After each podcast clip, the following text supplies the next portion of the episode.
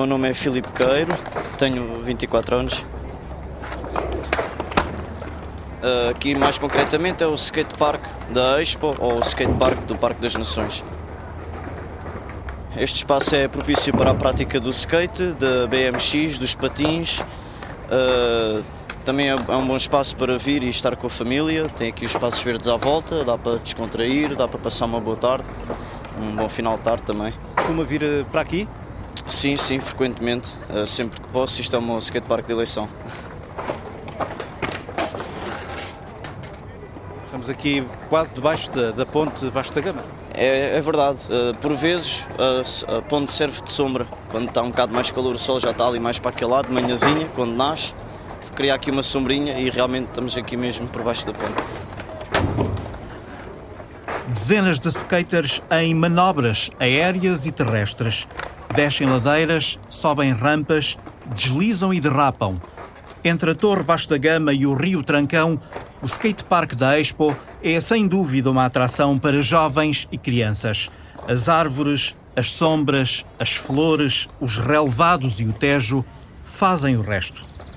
Eu, eu volto com muita frequência aos sítios que, que construí, quer para uh, tomar o pulso aos sucessos, quer para tomar o pulso aos falhanços, porque são, se calhar, mais com, mais, mais com esses que aprendemos do que com os outros. O arquiteto paisagista João Nunes começou a construir o Parque do Tejo quatro anos antes do início da Expo e terminou seis anos depois, em 2004. A partir de 2012, quando a gestão do espaço transitou da Parque Expo para a Câmara de Lisboa, a degradação do parque acentuou-se.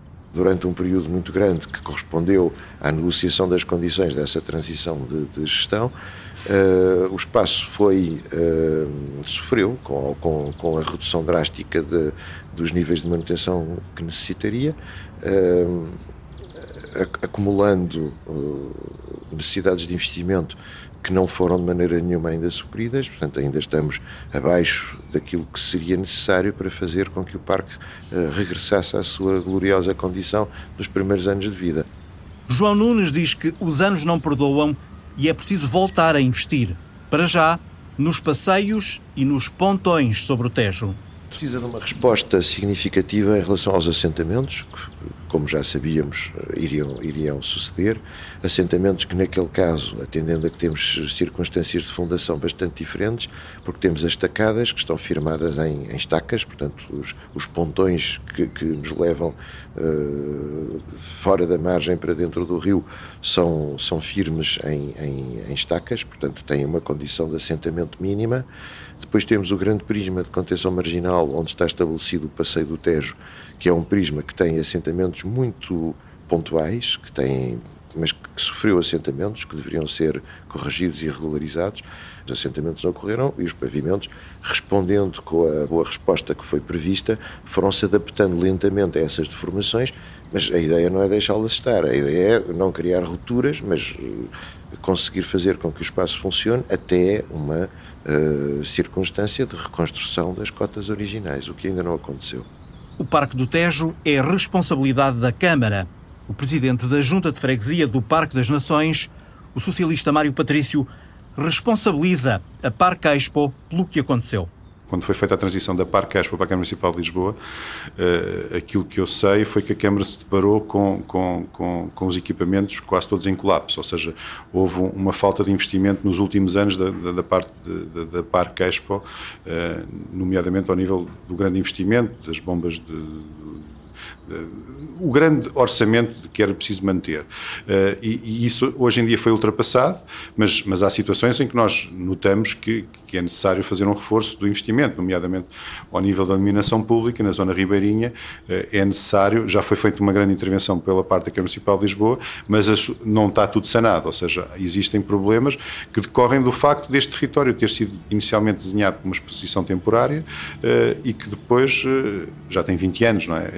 E é, e é um exemplo para todo o mundo daquilo que deveria ser em todas as posições mundiais, ou seja, devia ter sido devolvido como está este território, à população e à comunidade. Não é?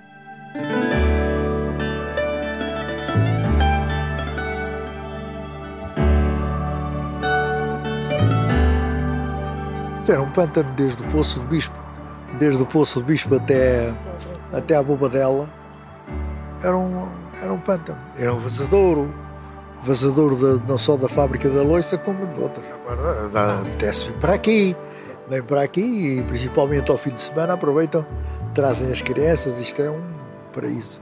A qualidade do espaço público é a melhor herança da Expo 98. Apesar de terem passado 20 anos, ter aumentado muito a construção, um, continua muito bonito e muito agradável e, acima de tudo, bem cuidado.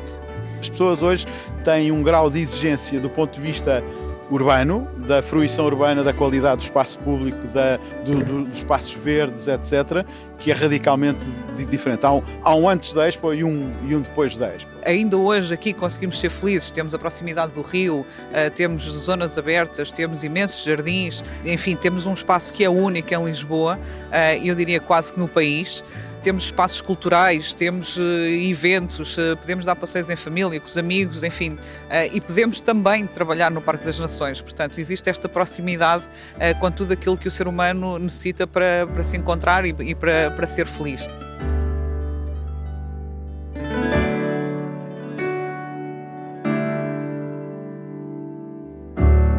Mas nem tudo são rosas.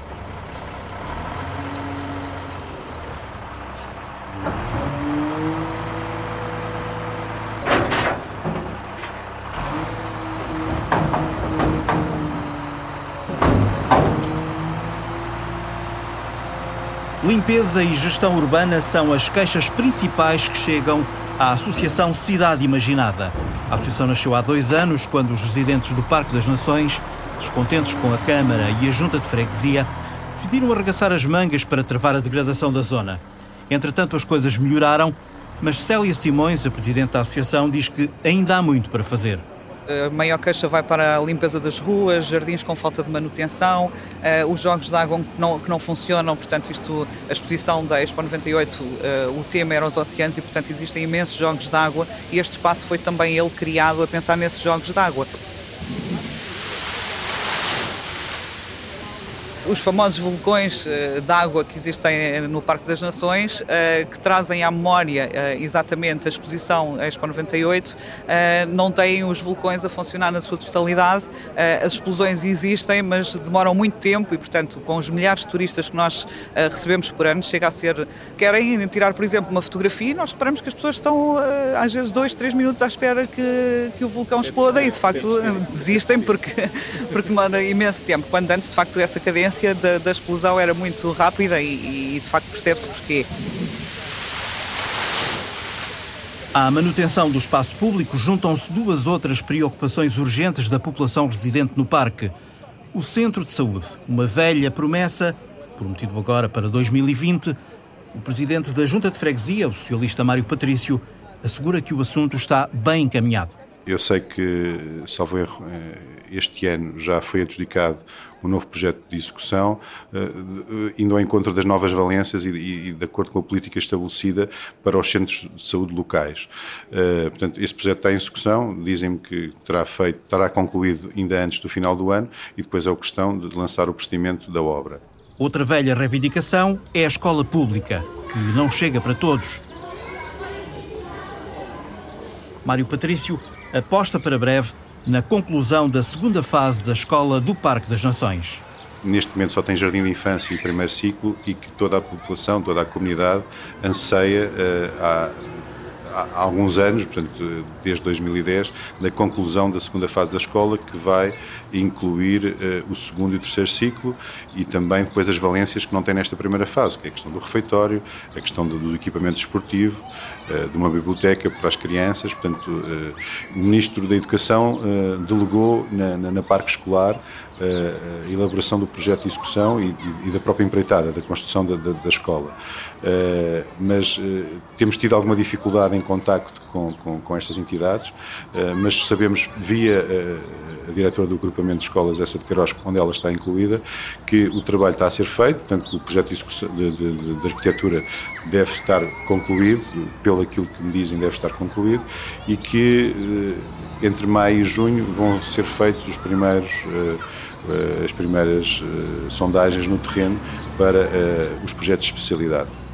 A freguesia tem três escolas públicas, mas nenhuma tem ensino secundário. A sul a Escola Parque das Nações, a norte, a Vasco da Gama e fora da zona de intervenção da Expo, na zona poente, a Escola Infante do Henrique, herdada da antiga freguesia de Santa Maria dos Olivais.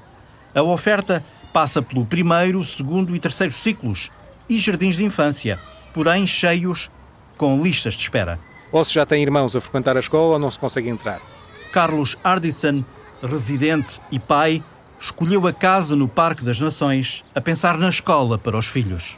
Não consigo pôr. Eu nasci no, e vivi no Desterro muitos anos e tinha a escola número 1 um em frente, no largo, e eu atravessava uma passadeira e estava na escola. E uma das coisas que eu vi quando, quando venho escolher a minha casa é que é a mesma situação. Mas essa situação não, não é passível de, de concretizar porque não há, não há capacidade para isso.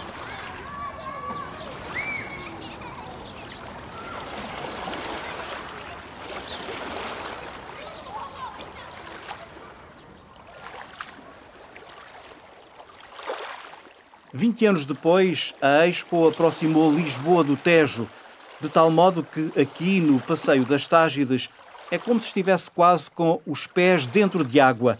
Basta começar a caminhada ali, na Torre Vasco da Gama, e seguir a frente ribeirinha que acompanha os Jardins Garcia de Horta. E são jardins sem igual, porque foram criados há 20 anos para responder a um desafio através dos oceanos, representar a viagem das plantas que os portugueses trouxeram e trocaram entre os cinco continentes. Ora, tenho comigo um dos criadores destes jardins, o arquiteto paisagista João Gomes da Silva. 20 anos depois, o que significa para si este projeto? Evidentemente que uh, é um marco uh, no meu na minha, no meu tempo de trabalho, na minha, na minha carreira, se quisermos, este tem uma dimensão que eh, é única. Não me parece que seja possível participar, como tive a oportunidade de participar, uh, numa transformação de uma área tão significativa da cidade uh, num prazo tão curto de 20 anos. Quer dizer, se pensarmos no que foi o terremoto de Lisboa, demorou muito mais de 20 anos a refazer uma parte da cidade muito mais pequena que esta. E nós às vezes não nos lembramos destas coisas. E os meios não eram necessariamente menores do que os que temos hoje. O senhor tem acompanhado a requalificação dos jardins e de outros espaços do parque que até há pouco tempo sofreram bastante com a falta de manutenção e até abandono. Agora, já se nota a retoma. O que é que está a ser feito? É uma reabilitação um bocado silenciosa. Uh, aqui na Expo, no, no, espaço da Expo, uh, tem sobretudo a ver com uh, a reabilitação de, de, jardins, portanto há uma operação em curso em vários jardins aqui no recinto da Expo, promovida pela Junta de Freguesia, com, evidentemente com a participação da Câmara nos aspectos que lhe compete. nos jardins Garcia de Horta isso é visível, foram recuperadas estruturas que estavam já com certo grau de, de degradação por, por enfim, por, por, um certo relativo abandono durante a fase da crise. O Jardim das Ondas foi também sujeito a uma reabilitação em cerca de seis meses, mais ou menos seis meses. Há replantações de árvores uh, na Alameda Central, há também canteiros que estão a ser reinstalados. Portanto, há, assim, há, uma série de, de, de, de operações também a ver com a reabilitação de, alguns pavimentos, houve a instalação da pista ciclável. Portanto, há aqui uma série de, elementos que uh, têm estado a ter uh, a atenção da, a atenção da, da Junta Freguesia e da Câmara uh, e isso parece-me uh, visível. É talvez silencioso, é uma coisa silenciosa, não se fala muito disso, mas, mas é uma coisa muito evidente. João Gomes da Silva, autor dos Espaços Verdes do recinto da Expo 98. Vamos até ao Homem Sol, a monumental escultura de ferro que está à frente do Centro Comercial Vasco da Gama, do lado do recinto, na Alameda dos Oceanos. Ao lado está um murete em forma de quadrado com uma árvore no centro. Olho em redor e encontro uma pequena placa com três nomes: Virgílio Borges, o engenheiro coordenador da construção, Manuel Salgado, o arquiteto coordenador do plano do recinto, e Vassal Rosa, o arquiteto coordenador do plano de urbanização, ele que está mesmo aqui ao meu lado. Mas eu gostaria de destacar outras. Primeiro, o Mega Ferreira e o Vasco Porque os homens da utopia tiveram utopia de organizar aqui uma. propor a organização de uma exposição mundial. Ousaram. Ousaram. Ousaram e conseguiram. Com o Mário Ruivo. E outra pessoa que eu considero também fundamental e ao qual não fazem justiça foi o Cardoso e Cunha.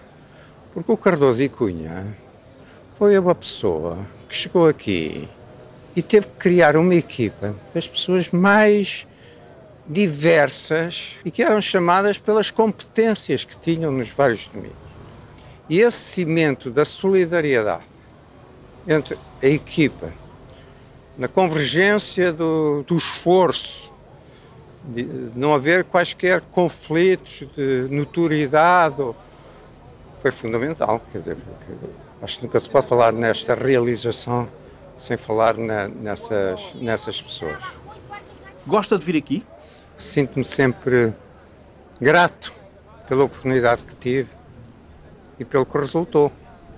A minha preocupação foi dentro da modernidade do tempo, uh, sobretudo viabilizar um projeto complexo, com múltiplas intervenções, mas que constituísse uma cidade muito clara na sua apreensão e utilização, ancorada em elementos fundamentais e depois a própria construção corrente já muito da construção dos próprios habitantes, da população que, que veio para aqui. Tenho sempre uma preocupação de aprender e aqui aprendi muito, apesar de ter trazido toda a minha experiência, todo o meu conhecimento. Se não tivesse aprendido com todos os outros que participaram na construção, com certeza que isto tinha ficado muito mais empobrecido. O criar esse cimento entre os vários construtores da cidade para mim foi fundamental. E na altura o urbanismo, era que eu dizia, o urbanismo é o cimento da cidade. Porquê? Porque havia um tempo muito curto havia muitos intervenientes que tinham que intervir num tempo onde ainda não estavam definidas as regras para a construção de uma cidade tradicional, em que há o plano, há a discussão do plano, há os projetos, depois as terraplanagens, movimentos de terras, obras de urbanização, tal, depois começam a construir os edifícios e tudo isso. Não. Aqui foi tudo em simultâneo que teve que ser lançado para viabilizar que num tempo tão curto fosse possível ter a realização desta cidade. Arquiteto Vassal Rosa, coordenador do plano de urbanização.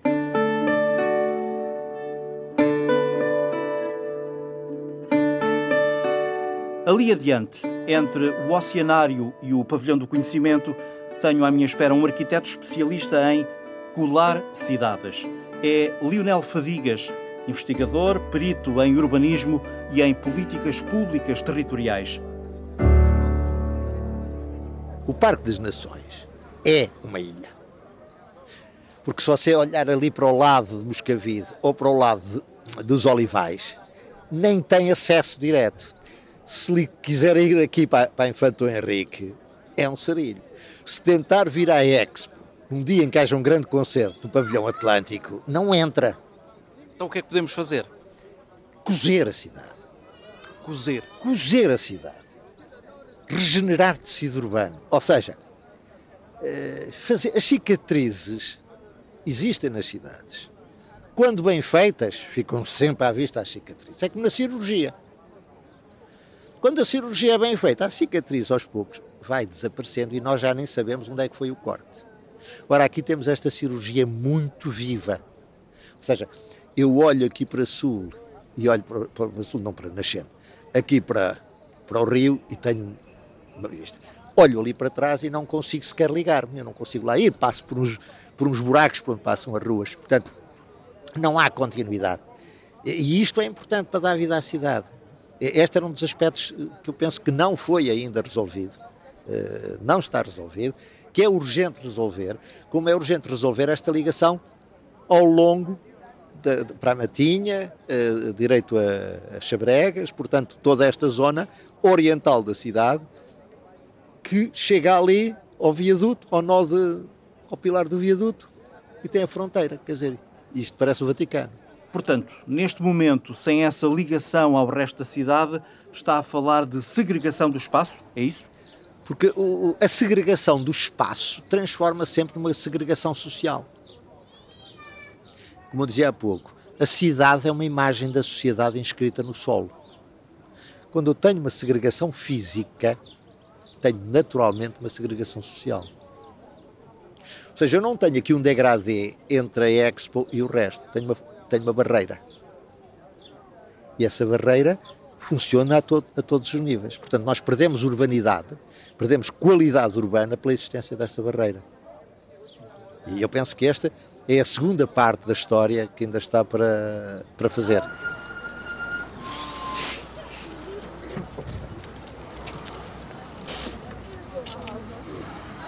Entramos num pequeníssimo enclave no Parque das Nações, na discreta, mas histórica Rua da Sentieira. Por aqui passavam os reis. Ismael Custódio tem 65 anos, é morador na Sentieira há 40. Circunscrita a norte pela Avenida de Pádua e a sul pela Avenida Infante Dom Henrique, esta rua já foi uma estrada real. Isto era a estrada de Lisboa-Porto. Isto aqui era uma, era uma estrada encalçada preta, paralelos, grandes. E eles passavam, porque isto ia sempre em frente direito ao Porto. E então, se o senhor for aqui à primeira travessa, ainda vê um bocado de calçada. Ambiente tradicional e castiço, traços históricos. Por esta rua passaram também os reis das bicicletas. Então, a volta a Portugal chegou a passar por aqui. Isto era uma rua que vinha desde Santa Apolónia, passava ali para Chabregas, para os Bichos, Chabregas, para aí fora, a Val Formoso de baixo, para o Formoso de cima, aqui é Sentieira, Sentieira Rua Nova, Rua Nova Sacabém, Sacabém, Estrada Nacional até Vila Franca. Ao longo dos anos, as indústrias em torno da Sentieira deram lugar ao entulho, às sucatas e à ruína.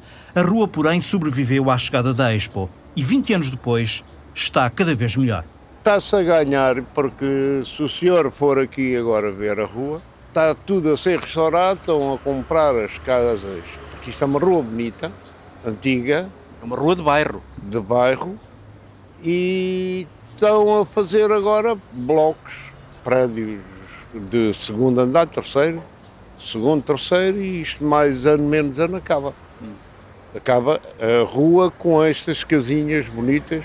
Ismael já teve ofertas para vender a casa. Recusou mas outros vizinhos aceitaram fazer negócio.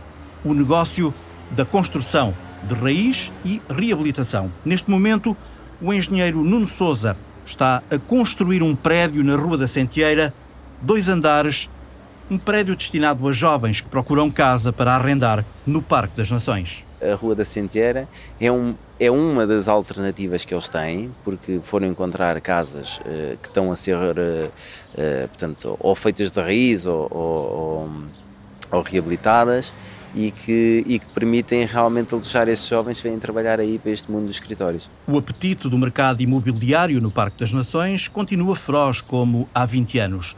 António Nunes, da Remax Group, diz que o difícil é ter casas para vender. A partir de 2013, 2014, o ritmo das vendas aumentou muito e, e neste momento eh, a oferta é relativamente reduzida, nomeadamente nas zonas mais procuradas. Nas zonas mais procuradas, de primeira linha, o metro quadrado pode ultrapassar os 6.500 euros.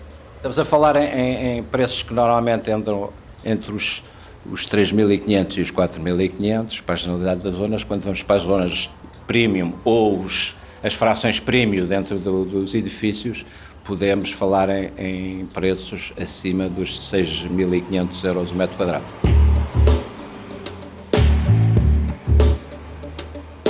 A Expo 98 abriu em maio. E nós abrimos em abril. Teresa Gonçalves, na altura com 38 anos, foi a primeira comerciante a abrir uma loja no Parque das Nações. Quando eu vim para aqui, ainda tinha um cartãozinho para poder circular, para os seguranças me poderem deixar passar.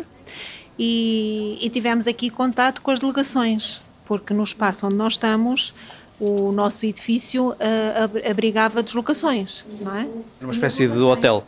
Sim, uma espécie, exatamente. Era um descampado aqui à volta? Ou era hum, um estaleiro? Um pouco das duas coisas. Havia já uh, pessoas a habitar, havia estaleiro e havia descampado. havia um pouco de tudo, não é? 20 anos depois, Teresa Gonçalves aponta dois reparos. Uma das coisas que eu noto é o trânsito muito mal direcionado, na minha opinião, não é? Há demasiados semáforos uh, pouco coordenados e que gera realmente uh, confusão numa zona que deveria de ser mais limpa, digamos assim, de, de, de trânsito, não é?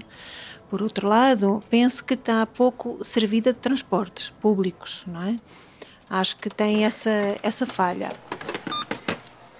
Saímos da loja de decorações e logo ao lado entramos na primeira mercearia do Parque das Nações. Abriu há 18 anos.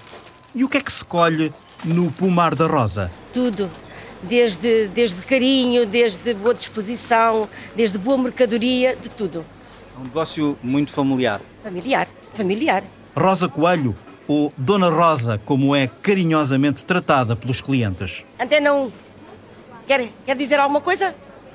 Antena 1, gosta de vir ao Pomar da Rosa? Gosto, gosto de vir ao Pomar da Rosa, porque além de ser uma mercearia de rua, tem todos os produtos, tem produtos biológicos. Tem o negócio cresceu com o parque ao longo dos anos.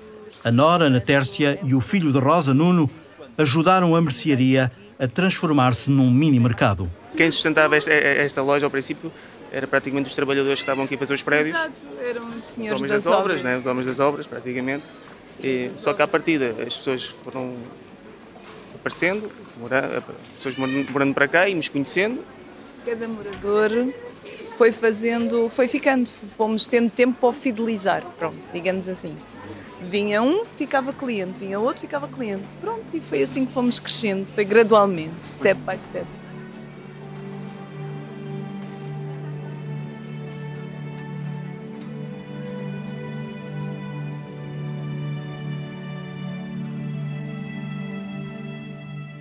Vasco, 54 anos. Conheci a minha mulher na, na Expo 98. E Filipa.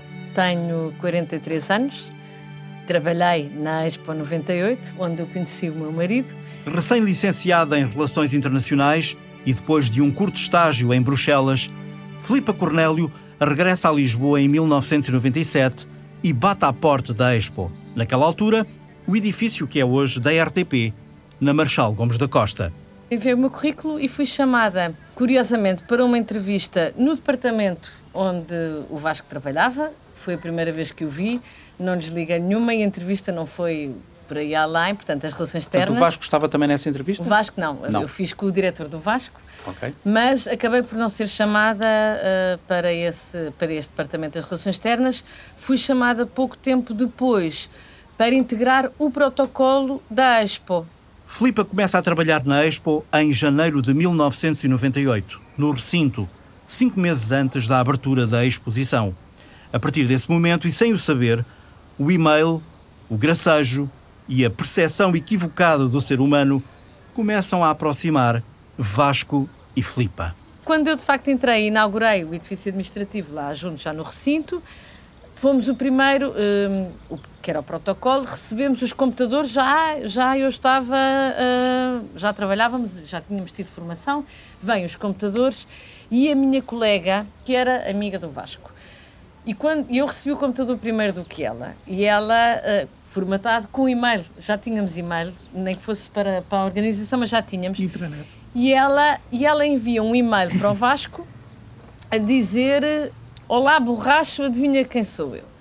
E ele recebe um e-mail da Filipa Agria, que não era o meu nome de solteira, uh, e começa a gozar, porque, portanto, eu pensei assim, este é um parvalhão, que, que, eu depois não sabia que ela tinha enviado, quer dizer, vejo, e é um e-mail enorme a dizer que tinha ido à direção de pessoal ver quem eu era e que estava perdidamente apaixonado por mim e que, era, e que gostaria muito de ir tomar um pequeno almoço comigo uh, no meio de um cafézito, algures, enfim, que tinha, era baixinho, gordinho e tinha 10 dioptrias em cada olho, enfim, tudo o que não correspondia e eu pensei, que parvalhão. Mas a verdade é que depois ela falava com ele todos os dias. Quando houve esta crise no protocolo e a direção do protocolo acabou por ser destituída, ela muito aflita, disse agora o que é que vai acontecer de nós e decidimos todos ir jantar. Pronto. E eu pensei assim, bem, finalmente vou conhecer o famoso eh, engraçado que resolveu escrever-me e-mails e mal o conheci, confesso que fiquei logo uh, apaixonada e, e, pronto, e depois começámos-nos a dar, e, enfim, e depois Então- os nossos apartamentos intrincavam e portanto... Vasco, revê-se nesta versão? Sem, sem dúvida. Eu, eu só ia dizer, eu não escrevi e-mails, eu respondi. não, o que foi engraçado, eu julgo que foi. eh, há aqui uma coisa, eu sou mais velho que a, que a Filipe há 10 anos. E, e há uma coisa engraçada, é que nós começámos a namorar, salvo erro, em fevereiro, fevereiro ou março, e eu em junho, portanto estávamos já em início da Expo, pedia em casamento. Pedia em casamento num café que já não existe hoje, que era junto à Torre Vasta Gama, que se chamava Os Alentejanos, julgo que era assim que se chamava, Os Alentejanos. Tem aqui coisas muito engraçadas que as pessoas vão dizer que disparate, que alarmice, que tontaria. Eu convidei, eu, eu perguntei, a- os meus sogros são separados, eu perguntei à minha sogra, no dia que ela me apresentou à, à mãe dela, se ela me dava autorização para eu me casar. Portanto, eu tinha, foi no primeiro dia. E ao meu sogro, também julgo que foi na primeira vez que estive com ele também. Foi muito rápido. Foi- Começámos a foi muito namorar, rápido. que pediu-me em Foi- casamento e casámos um ano depois. 19 anos de casamento, três filhos e memórias a perder de vista.